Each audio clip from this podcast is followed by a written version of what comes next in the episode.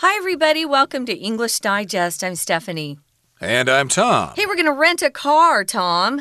At Great. least we're going to talk about renting a car for the weekend. Um, have you done that here in Taiwan before? As a matter of fact, I have, but it's been many years uh, because uh, my wife and I bought our own car many years ago. But in the past, when uh, you know people came to visit and stuff like that, and we wanted to go down to Hualien or something, it was a good idea to rent a car. It just gives you more freedom. It does, especially if you're not in, uh, you know, just around Taipei, checking things out here.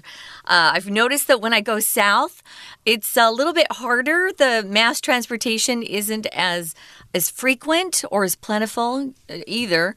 So yeah, having a car would be really convenient. I have not rented a car here in Taiwan. Um, but because I have some friends with cars, so we're okay. But when I needed a car and I lived in New York City, we would rent a car at least once a, month. Yeah, at least once a month. I'd rent a car to go down to DC or go to Boston or go to Philadelphia. And um, so we got used to renting a car. It's kind of nice because you don't have to pay car insurance every month, uh, which is expensive in the United States at least. Uh, but we're going to talk about some of the words we use.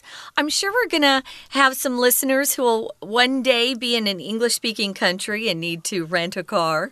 Do you know what, though? When I was in, uh, where was I? I was in England a couple years ago and we were renting a car there.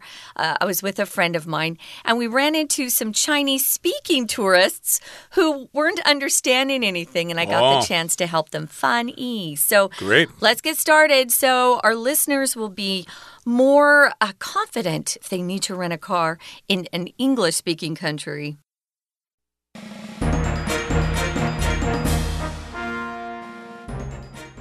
Hi, I'm interested in renting a car from your agency. Could you assist me? Certainly. I just need to clarify a few things before I make a recommendation. How many days will you need the vehicle? We offer daily and weekly rates. I probably won't qualify for the weekly rate. I reckon I only need it from today until Monday. Okay, that's four days. Now, did you have a certain price range in mind? Not really. I'm not on a tight budget, but I'm not looking to break the bank either. Got it. Do you have any manufacturers or preferences in mind? I would like a luxury car with low mileage. I wouldn't mind renting an Audi if you have any of their recent models available at an affordable price. I'm sorry, but our establishment does not have a partnership with Audi. However, we do have a special deal on Volkswagen convertibles at the moment. They are available in lime green, gray, and black. What is the pricing? Let me calculate that for you. It would cost 2,300 NT dollars per day. So it would be 9,200 NT dollars in total. Does that include car insurance, or would there be an additional charge? That would cover our basic insurance package. However, collision insurance would cost a bit extra. We aim to be transparent, so everything is in our rental agreement. Would you mind going through the rental agreement with me? Certainly. Let's take a seat at that table and we can review it together. Okay, let's talk about the contents of today's lesson, everybody. We are renting a vehicle for the weekend. A vehicle is any kind of motorized mode of transportation that you drive, like a car or a truck. In this particular case, though, Alex is interested in renting a car. So Alex begins the conversation and says, Hi, I'm interested in renting a car from your agency. So, agency, of course, is a place where you rent a car. We have other agencies like a travel agency or an advertising agency. A modeling agency. Indeed, this is a place where you go to make some arrangements uh, to have something done. Uh, a modeling agency would, of course, have models. Uh, if you're putting on a show or if you're, uh, you know, putting together a catalog of your clothing line, Yeah. you need to have some models for that. But in this particular case, if you want to rent a car, you go to a car rental agency. And in the US, some of the more famous ones are what Avis, Hertz, uh, there's Budget, Dollar. there's Enter is it Enterprise? Uh, enterprise with an E, yeah.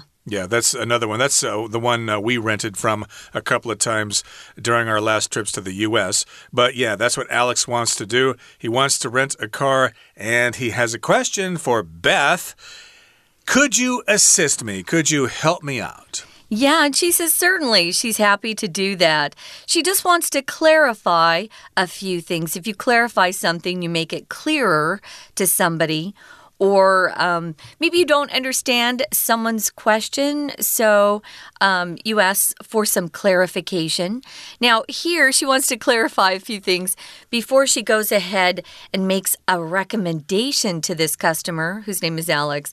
So, if you make a recommendation, it just means you advise or suggest someone to do something or maybe to try something. Maybe you have experience uh, with a particular agency or car rental agency, and you think, hmm, you know, I think you should try these people. Or maybe she thinks one particular line of cars is better than another.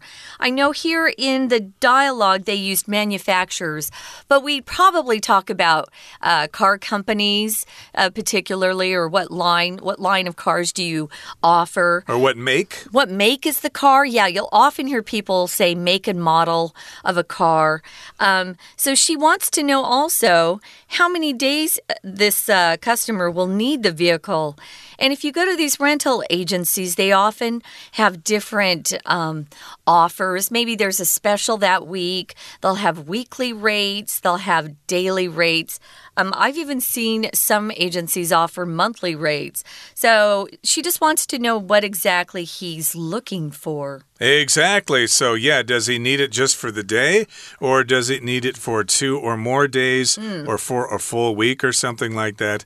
And Alex says, Well, I probably won't qualify for the weekly rate. Okay, the weekly rate, of course, would be for seven days. Mm-hmm. And he says he won't qualify for that. So, I guess he needs the car for less than one week. And he says, I reckon I only need it from today until Monday.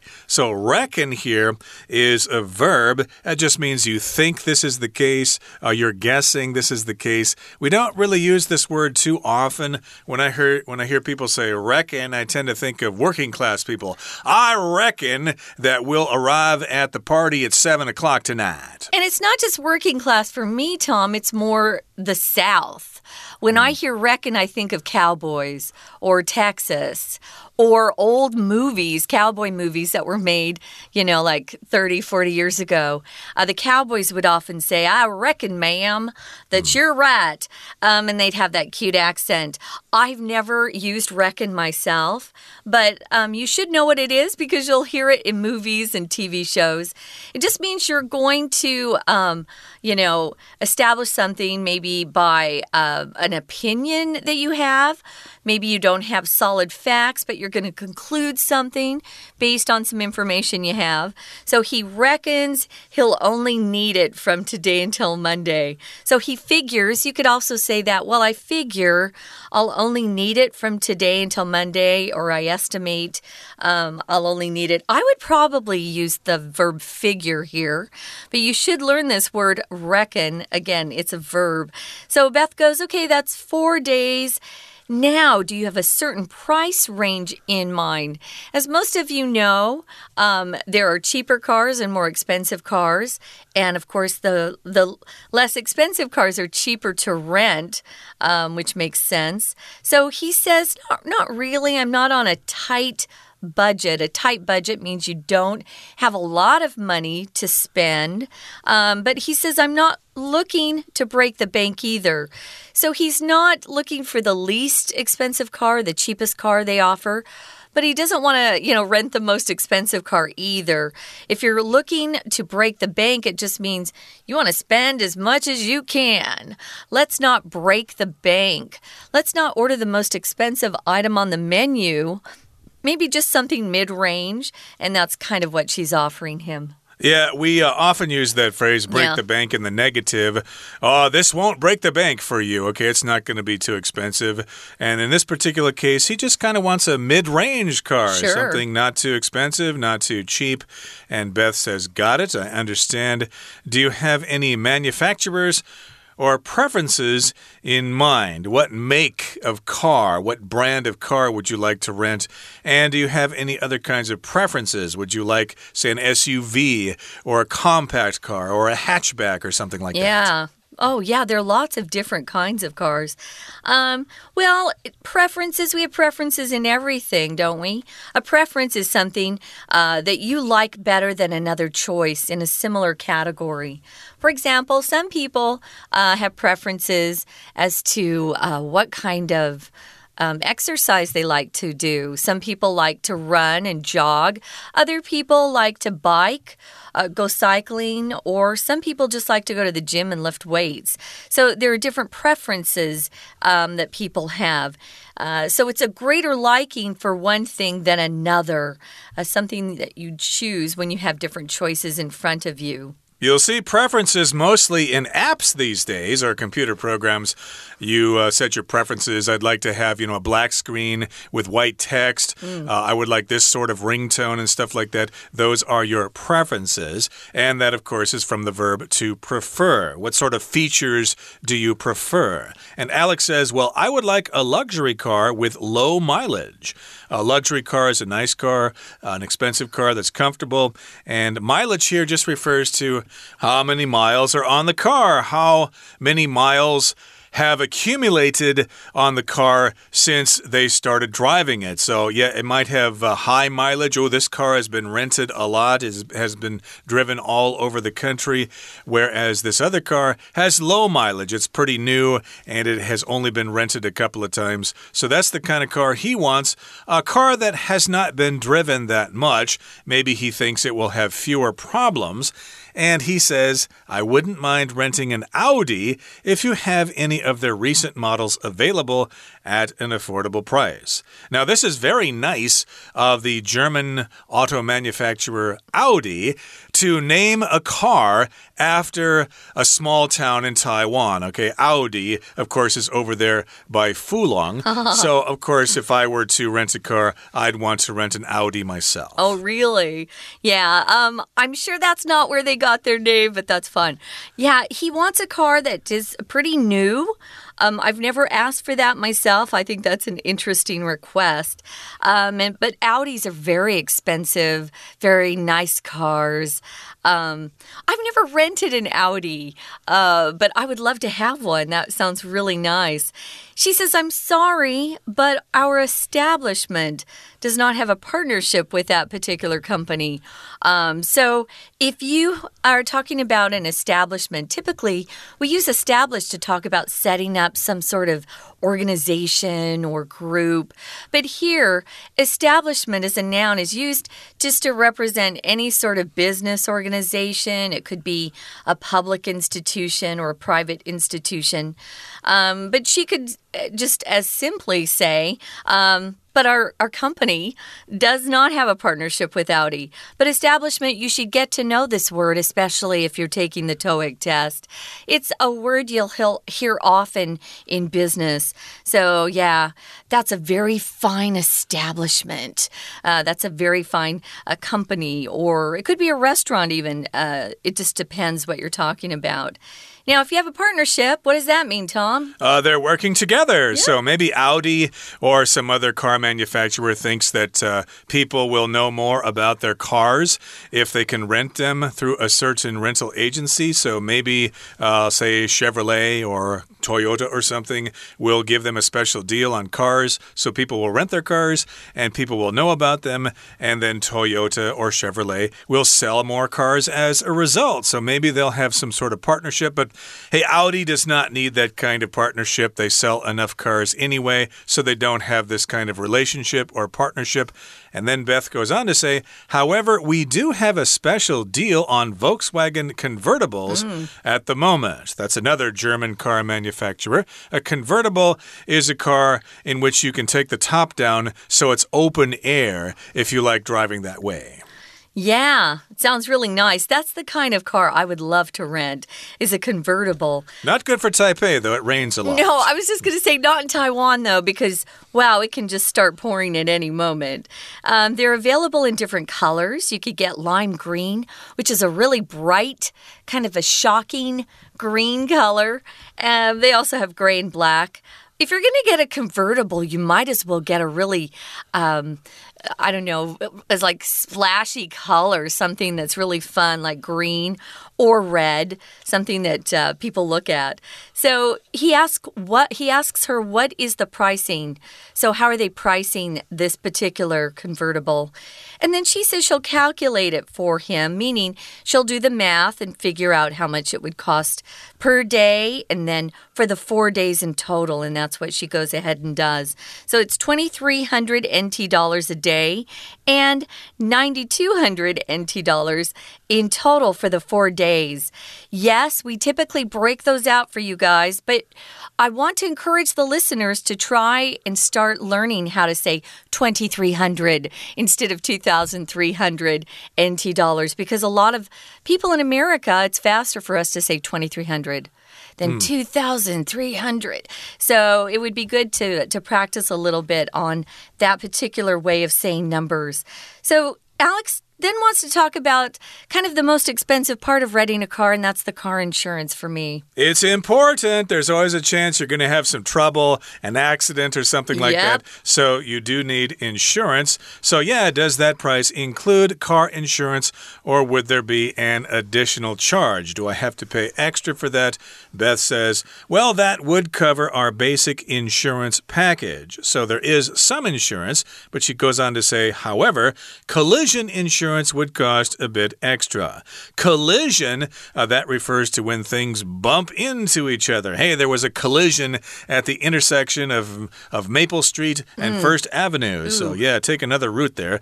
But in this particular case, collision insurance refers to insurance that will cover you if you get into some kind of collision, like bumping into another car or into a tree or maybe even uh, a dog crossing the road. Who hey, knows? maybe you have a serious car crash. So, um, my advice to anybody going to a country where you drive on the opposite side of the road is to get the best insurance they offer.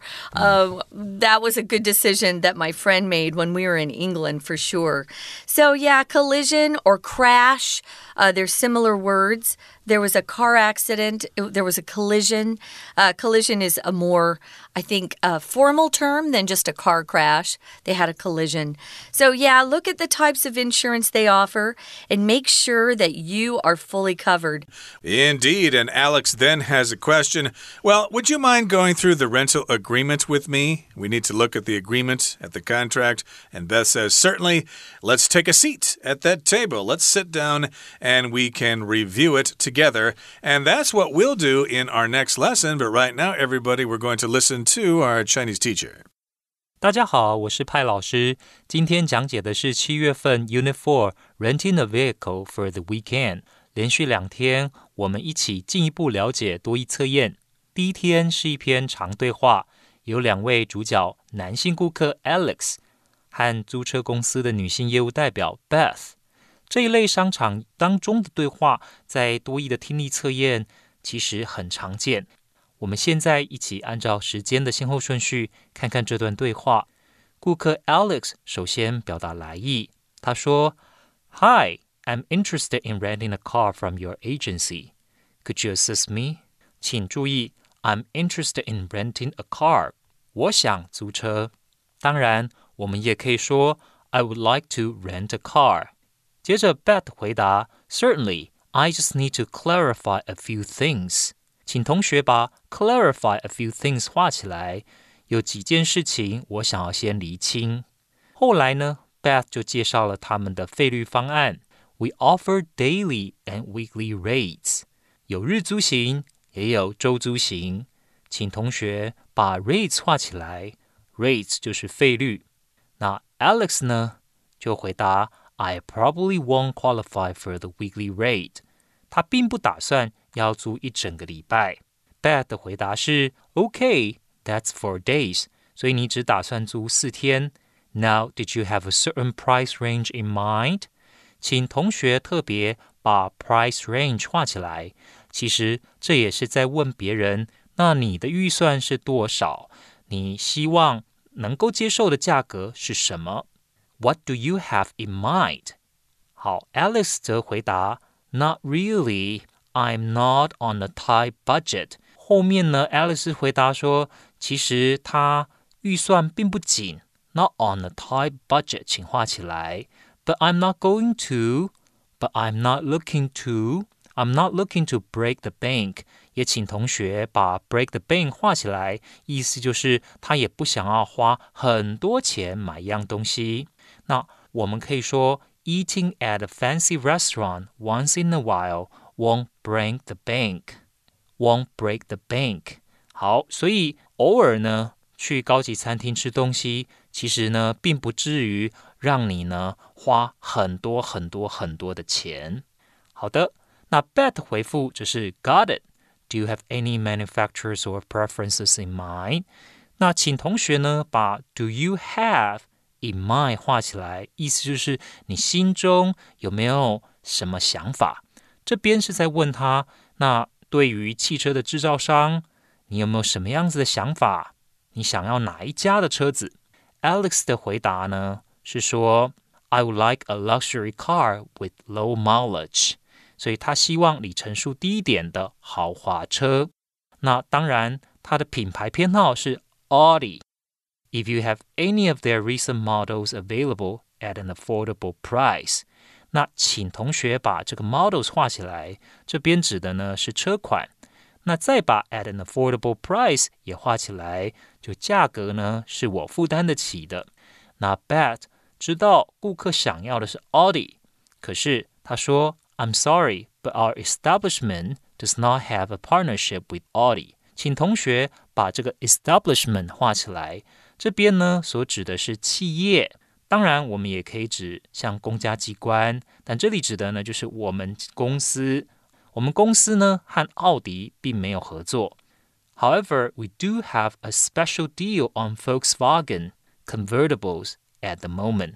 好，请同学把 have a special deal on Volkswagen 画起来。他们针对福斯的车子呢有优惠方案。再接着，Alice 就进一步的问价格喽。What is the pricing？那 Bet 就告诉他，四天总共呢租车的金额是九千二。那 Alice 提到价格了，他很聪明，也需要厘清到底总共花费是多少。Does that include car insurance, or would there be an additional charge? 你刚刚说的九千二有没有包括车险？那会不会有其他额外的费用呢？Beth 的回答是 That would cover our basic insurance package。请同学把 cover 画起来。这里的 cover 指的就是包含，包含了基本的车险。However, collision insurance would cost a bit extra. 请同学注意 collision 这个单字，collision 是名词，来自于 collide 这个动词。collide 呢就是撞击的意思。那我们怎么用呢？老师给大家一个例句：The train collided with the truck stalled at a crossing。那我们知道说，其实，在铁路的平交道，有时候会发生事故，相当危险。这个例句就说，火车在平交道。和卡车撞上了。好，那在后面，Alice 他就希望能够呢承租这个车子，所以接下来他就说：“Would you mind going through the rental agreement with me？可不可以带我看一下合约？”好的，以上是我们针对多益课程第一天的讲解，谢谢大家。We're going to take a quick break. Stay tuned. We'll be right back.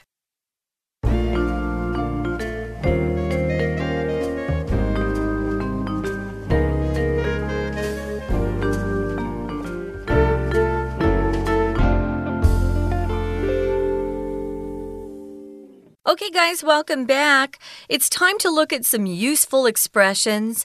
Uh, this first group is just about how to recommend something, so recommendations. Uh, the first one is I'd suggest this model.